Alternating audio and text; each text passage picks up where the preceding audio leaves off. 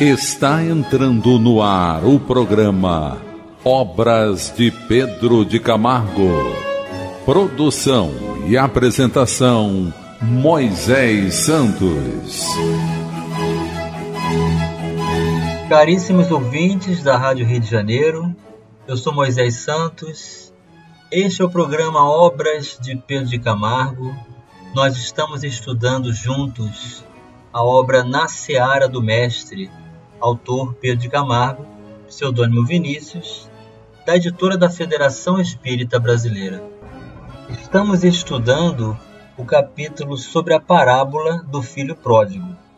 E vimos que nesta parábola Jesus nos traz uma história formada basicamente por três personagens: o pai e os seus dois filhos. O filho mais moço é o pródigo, é aquele que pediu a herança ao pai, já em vida, e foi para terras longínquas, excedendo-se e realizando atitudes equivocadas. Arrependeu-se e voltou. E o filho mais velho é o símbolo da condição do egoísta, que julga a necessidade de ser reconhecido e toma contas ao pai por ter recebido misericordiosamente o seu irmão mais novo. Hoje vamos dar continuidade, exatamente no parágrafo em que Pedro de Camargo vai colocar a perspectiva do jovem, ou seja, o filho mais moço, comparando a toda a odisseia da humanidade. Ou seja, todos nós, de alguma forma, já nos apropriamos de bens que Deus nos ofereceu e inadvertidamente também já nos excedemos e nos arrependemos.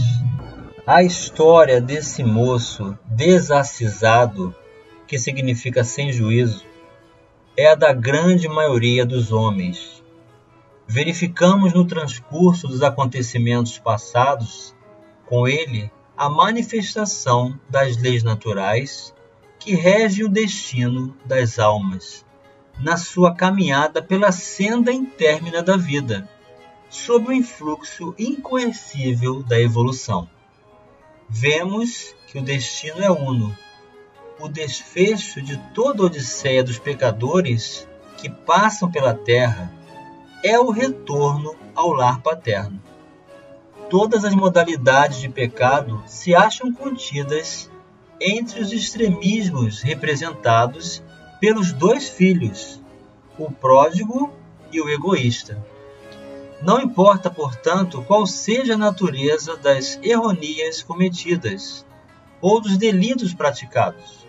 No final, o remate de toda a trajetória do espírito, através das suas encarnações e reencarnações, das provas e expiações, porque vem a passar, é um só a confissão da culpa, o arrependimento que daí decorre e a consequente reabilitação pelo amor e pela dor.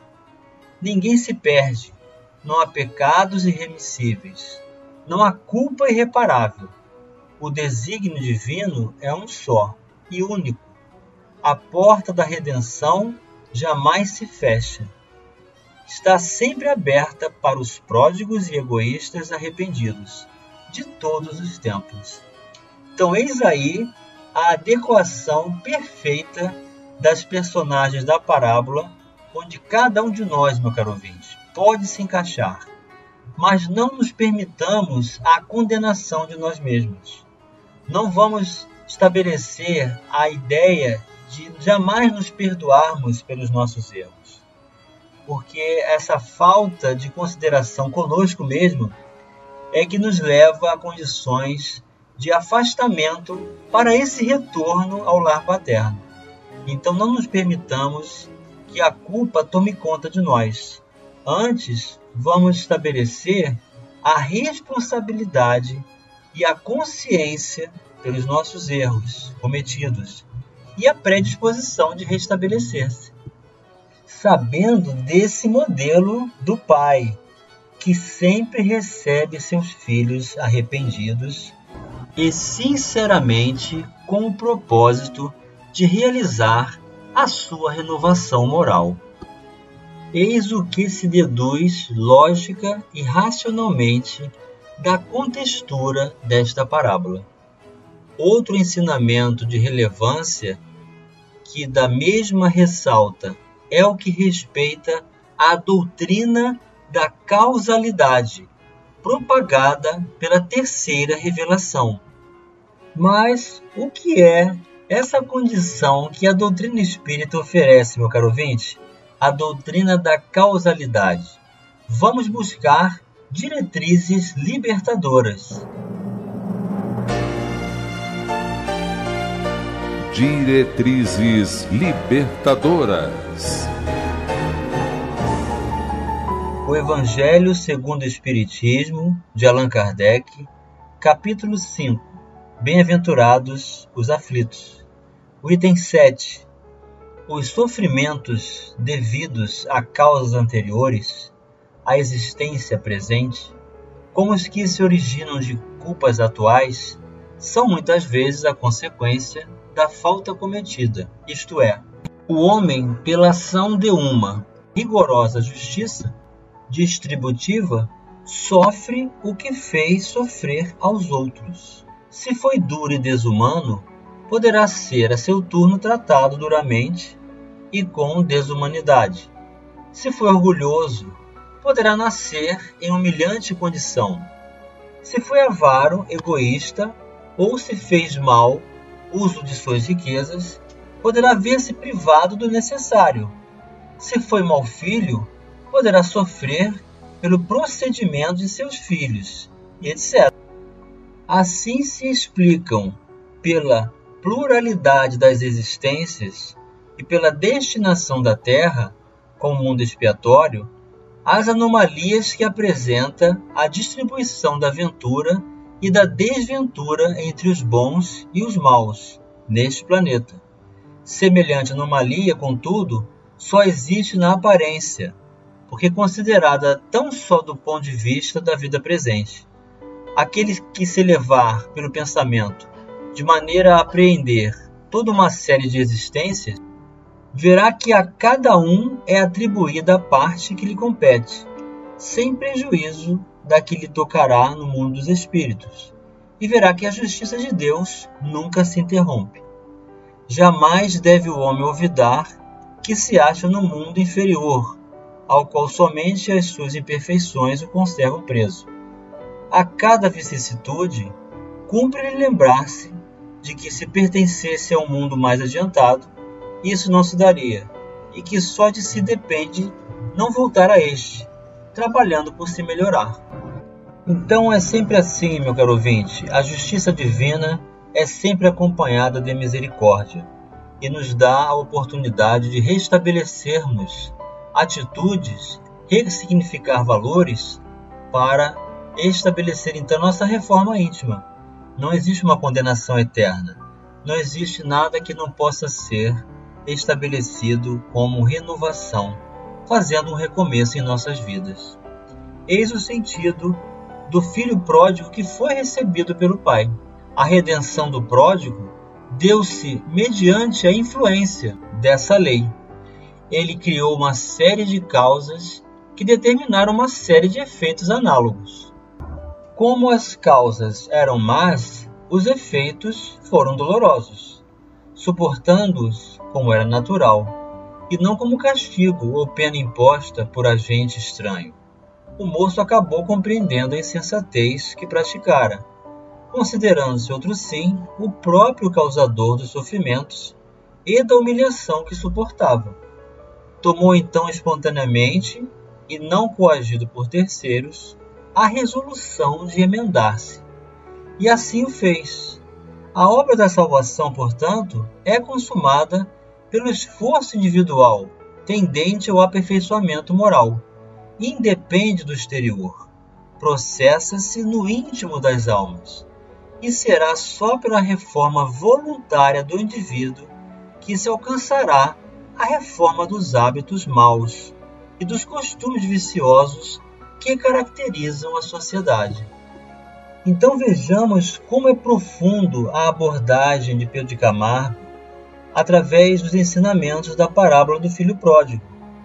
porque está relatando aqui a decisão íntima do pródigo, o filho mais moço, que depois de ter exaurido todas as suas forças e reconhecido a si mesmo como causador de todos os males que ele mesmo provocou, ele tomou a decisão de renovar-se.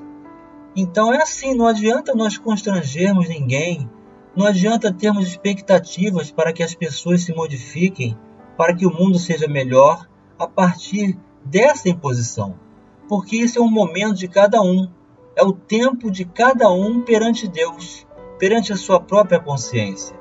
Então todo o trabalho a ser realizado é este, meu caro ouvinte o da consciência despertada em si mesmo com a proposta de nos renovarmos e sem constranger ninguém. Deus é imutável. Seu atributo principal é o amor.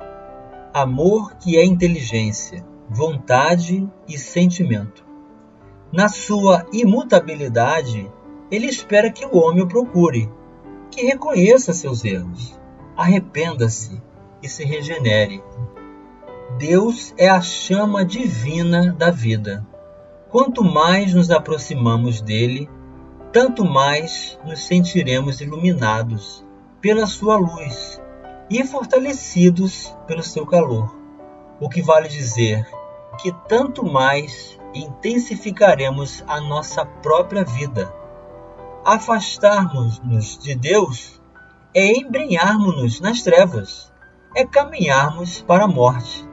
Por isso, ao celebrar o retorno do pródigo, disse o pai: Este meu filho era morto e reviveu, tinha se perdido e agora se achou. Ir para Deus é encontrarmos a nós próprios, descobrindo-nos em nossa vida imortal. Então é assim mesmo, meu caro ouvinte. Deus não condena e nem absolve é o amor em si mesmo. E quanto mais nos aproximarmos dele, mais seremos beneficiados por essa luz. Então, retornar ao lar paterno significa caminhar na direção de Deus, recebendo todo esse manancial de coragem, de fortalecimento moral, de entendimento, de sentimentos, de dilatação dos horizontes da fé e Deus aguarda por cada um de seus filhos para retornar ao seu seio de luz, de libertação e de amor. Vamos continuar com esse raciocínio já já no próximo bloco. Estamos apresentando o programa Obras de Pedro de Camargo.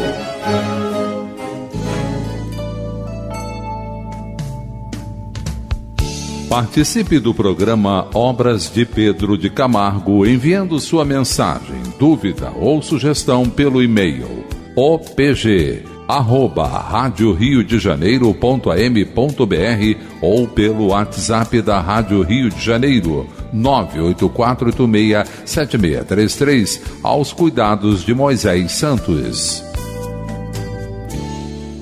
Voltamos a apresentar o programa Obras de Pedro de Camargo. Apresentação: Moisés Santos.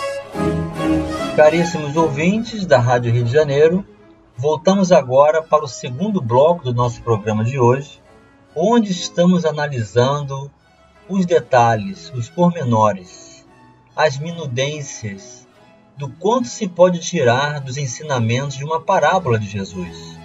Estamos estudando a parábola do filho pródigo, no livro Na Seara do Mestre, autor Pedro de Camargo, pseudônimo Vinícius, editora da Federação Espírita Brasileira.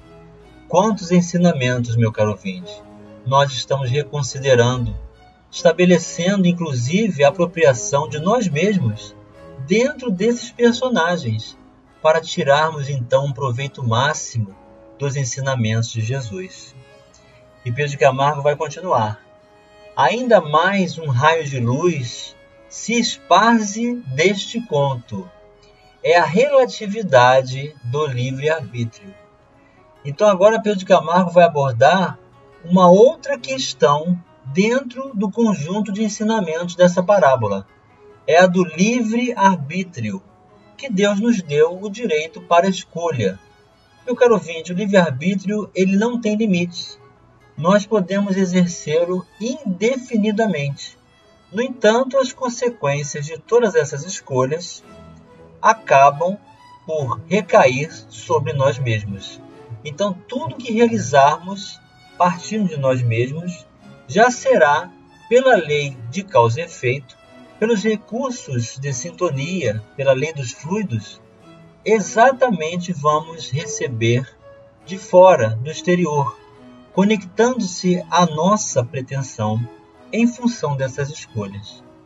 O Espiritismo esclarece essa controvertida matéria, firmando o preceito de que o livre-arbítrio existe, pois do contrário seriam uns autômatos, joguetes das circunstâncias que nos cercam, não nos cabendo, portanto, responsabilidade alguma pelos nossos atos, bons ou maus. Ou seja, se não fosse a concessão do direito de escolha, o uso do livre-arbítrio, nós seríamos tais quais máquinas, e ninguém poderia se responsabilizar pelos seus atos, bons ou maus, porque sem esse direito nós não teríamos essa condição de fazer a distinção desses valores. Proscrevendo-se em totum o livre-arbítrio individual, não haveria ação imputável. Proscrever significa eliminar, in toto, totalmente, ou seja, se o livre-arbítrio fosse eliminado totalmente de cada um de nós indivíduos, não poderia haver nenhuma ação de restabelecimento da ordem, de reequilíbrio dos valores perante as leis de Deus. O homem não passaria de um títere. Títere, meu caro ouvinte, é aquele boneco que as pessoas usam para estabelecer apresentações em que vão mexendo com os bonecos pelas mãos, que se movem por cordões à vontade do seu dono. Então, não somos títeres, nem fantoches, movendo seu sabor de cordéis estirados por influências mesológicas. Mesológicas significa relacionadas ao ambiente. O que Pedro Camargo está ensinando aqui é que nós não somos fruto do meio. Nós somos determinados pelas ações exteriores, porque a decisão final é sempre nossa. Então, isso é muito importante nós aprendermos a nos responsabilizarmos pelas nossas escolhas.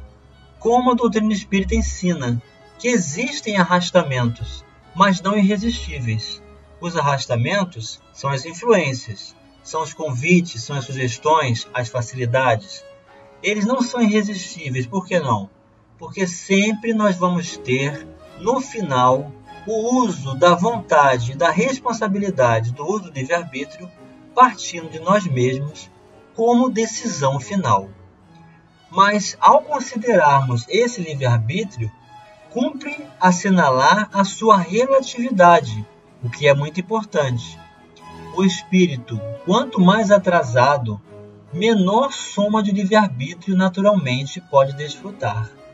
É muito interessante essa comparação, porque o espírito que está passando pela expiação e não pode modificar o panorama de um constrangimento físico, de uma limitação mental, de uma situação física que ele não pode mudar de si mesmo, está então passando por essa situação. Menor relatividade, menos possibilidade de uso do livre-arbítrio. À medida que vai progredindo e aperfeiçoando-se moral e intelectualmente, a sua esfera de ação dilata-se e amplia-se, até que adquire completa liberdade. Daí o dizer eloquente do sábio mestre: Se permanecerdes nas minhas palavras, sereis verdadeiramente meus discípulos, e conhecereis a verdade, e a verdade vos libertará. Vamos elucidar esse verso. Elucidando o verso. Do Novo Testamento, do Evangelho de João, capítulo 8, versículos 31 e 32, Jesus está lembrando para cada um de nós, meu caro ouvinte, que é necessário mantermos a nossa frequência de conexão com o seu Evangelho. Muitas das vezes nós nos apropriamos do Evangelho e dizemos assim: Ah, eu já li esse capítulo do Evangelho, eu já conheço essa passagem, então não preciso ler de novo, não vou estabelecer novamente a conexão porque isso já fiz. Quando na verdade não se trata de saber ou não saber, trata-se de manter-se conectado.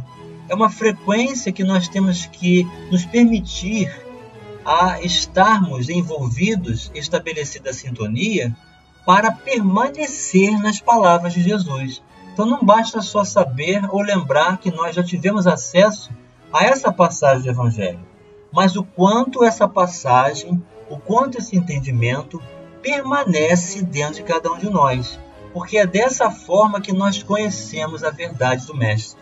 Aliás, meu caro ouvinte, Jesus é a própria verdade que nunca escreveu absolutamente nada. Todas as pessoas que estavam com eles, os discípulos, é que escreveram e trouxeram para nós as suas palavras. E estando conectado com a verdade, nós vamos nos libertar de todo mal.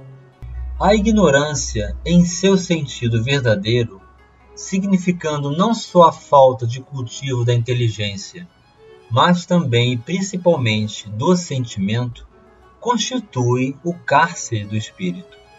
Basta vermos a triste condição do analfabeto. É um emparedado que se debate entre as grades da prisão intelectual. Abre um livro e não pode interpretar os seus símbolos. Vê os emplacamentos das ruas, a numeração dos edifícios, as tabuletas, os letreiros, mas não sabe traduzi-los. Tem olhos, porém não vê tem inteligência e não se acha habilitado a servir-se dela, aplicando-a em seu benefício. É um cego cujos passos estão restritos a um certo âmbito acanhado e estreito. Alfabetiza-se. Eis então que um novo mundo se abre diante dele. Seu círculo de ação se alarga prodigiosamente. Independe já de outrem para realizar seus intentos já pode orientar-se na solução dos problemas que o interessam. Se prossegue na obra cultural iniciada, aprende outros idiomas, lê em outras línguas, entrando em comunicação com indivíduos de nações e raças diversas, inteirando-se da vida e dos costumes de outros irmãos espalhados pela imensa área do globo terráqueo. A liberdade do espírito mede-se, pois, pela soma de conhecimento e virtudes adquiridas. Assim como o pássaro não logra levantar o voo senão com o concurso das ambas asas, assim também o espírito jamais se alcançará às regiões da liberdade perfeita, senão mediante o concurso dos dois fatores evolutivos, o moral e o intelectual a falta daquele inutiliza os proventos deste, dando lugar apenas a legiões que se arrastam e se debatem sem conseguirem erguer-se acima do pó e da lama. É o que nos mostra claramente a parábola, que é o objeto das nossas cogitações nesse momento. O pródigo usou do seu relativo livre-arbítrio. Foi onde era possível, dentro dos limites tragados pelo seu grau de evolução. Ele não estava só, entregue somente aos devaneios próprios da mocidade inexperiente e ousada. O olhar benevolente e vigilante do pai o acompanhava, aguardando o momento oportuno em que as reações dos seus atos impensados e atrabiliários se fizessem sentir. Deixou por isso que o filho procedesse como lhe aprovesse, sempre, porém, dentro dos limites compatíveis com a sua idade e incipiência. E chegou o momento, meu caro ouvinte, de você receber a mensagem do Mestre. Mensagem do Mestre. Mateus, capítulo 13, versículos 10 a 13. Então os discípulos se aproximaram dele e perguntaram: Por que lhes falas por meio de parábolas? Ao que ele respondeu: porque a vós outros foi dado conhecimento dos mistérios do reino dos céus, mas a eles isso não lhes foi concedido. Pois a quem tem, mais se lhe dará, e terá em abundância. Mas ao que quase não tem, até o que tem lhe será tirado. Por isso lhes falo por meio de parábolas, porque vendo não enxergam, e escutando não ouvem, muito menos compreendem. E a doutrina espírita, meu caro ouvinte, veio retirar intencionalmente o véu de tudo que estava encoberto para que se fosse estabelecida uma correlação natural com as propriedades libertadoras do espírito. A falange do espírito de verdade aí se encontra para nos esclarecer, para apontar diretrizes libertadoras em nossas vidas com o entendimento dos seus valores dando-nos a chave desses entendimentos do Evangelho de Jesus. Vamos estudar, vamos nos conectar e permanecer nas palavras do Mestre, encontrando cada um de nós o caminho da sua libertação com Ele. Um grande abraço e até o próximo programa. Você ouviu o programa Obras de Pedro de Camargo Produção e apresentação Moisés Santos.